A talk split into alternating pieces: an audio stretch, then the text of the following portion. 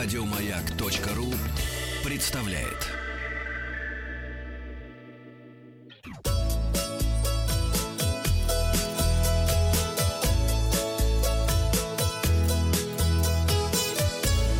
Роза ветров.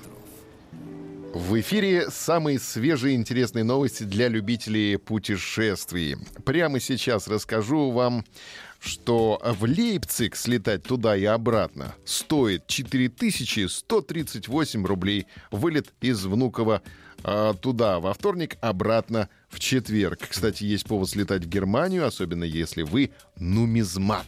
Германия выпустила монету в честь Карри Вурста. Посмотрите в нашей группе ВКонтакте фотографию этой монеты. Германия выпустила новую юбилейную монету, посвящена она 70-летию Карри Вурста, национального фастфуда из жареной колбаски mm. с соусом из кетчупа и порошка карри. Это очень вкусно, очень вкусно. В сети новинку оценили не все. Некоторые считают, что это одно из самых ужасных явлений в нумизматике. Немецкий монетный двор выпустит всего две с половиной тысячи таких монет и оценивает их в 13 евро за штуку. Стоит отметить, что новая монета не является законным платежным средством, так что купить на него пару порций карри-вурста не получится. Но съездить в Берлин за юбилейной монетой и сосиской карри надо обязательно. А в Берлин билеты выйдут на полторы тысячи дороже, чем в Лейпциг. 5611 рублей туда-обратно с вылетом 3 февраля из Внуково. Теперь, Дешево. Да, бесплатно. Теперь куда сходить, подскажу вам. Исторический музей 25 января сделает вход бесплатным для Татьян. Так что срочно меняйте паспорт на Я Татьяне. Буду Татьяна Махарадзе. Татьяна да. Махарадзе, красиво. Чтобы пройти в главное... Татьяна Тенгизович Махарадзе. Чтобы пройти в главное здание музея на Красной площади, в кассе Татьянам нужно будет предъявить документ, удостоверяющий личность. 25 января музей будет работать с 10 до 21 часа, а кассы до 20 часов.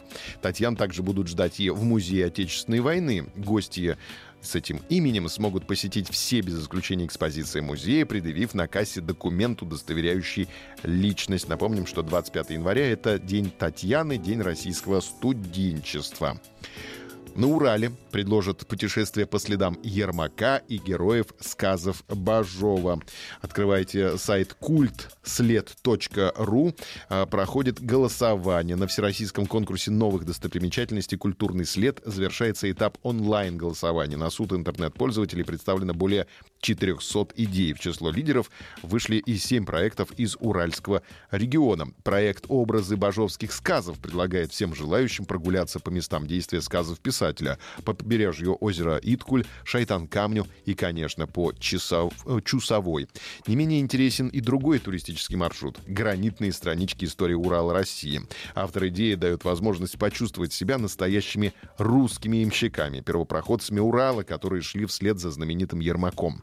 Туристы смогут пройти по главной дороге в Сибирь XVIII века и познакомиться с увековеченной в граните историей деревень, основателями которых были крестьяне и возницы почтовых дилижансов. Одним из ключевых мест маршрута станут Сидоровские быки. Это разрушенный мост на реке Тагил, через который проходил старый Верхотурский тракт.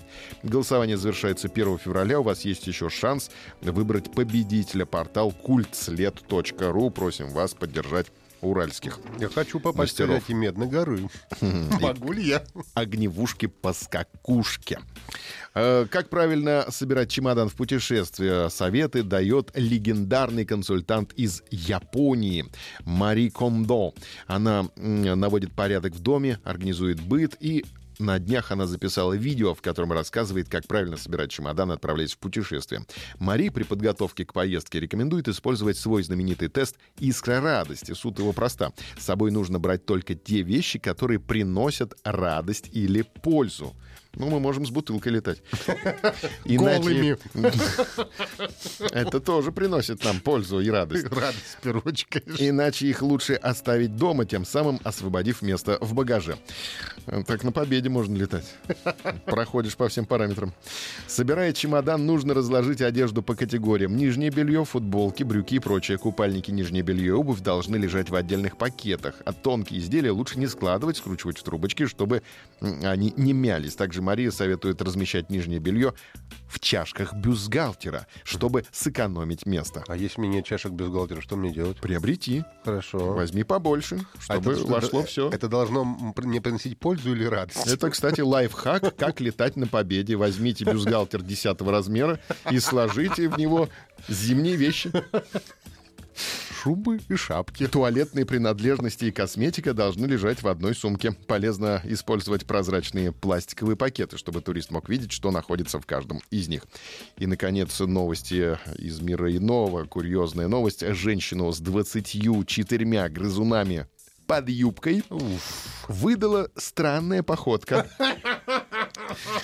Женщине 60 лет, ее остановили на пропускном пункте после возвращения из Китая. Внимание таможников привлекли ее пышная юбка и странная походка. При обыске выяснилось, что юбка скрывала многочисленных песчанок, небольших грызунов, напоминающих хомяков с длинным хвостом.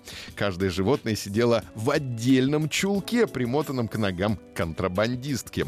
Женщина объяснила, что купила грызунов в китайском зоомагазине и везла их друзьям в Тайвань, но отказалась признаваться, кому именно. Пограничники полагают, что она работает на преступную организацию, которая пытается нащупать слабые места в процедуре досмотра на таможне. Но таможники нащупали под юбкой.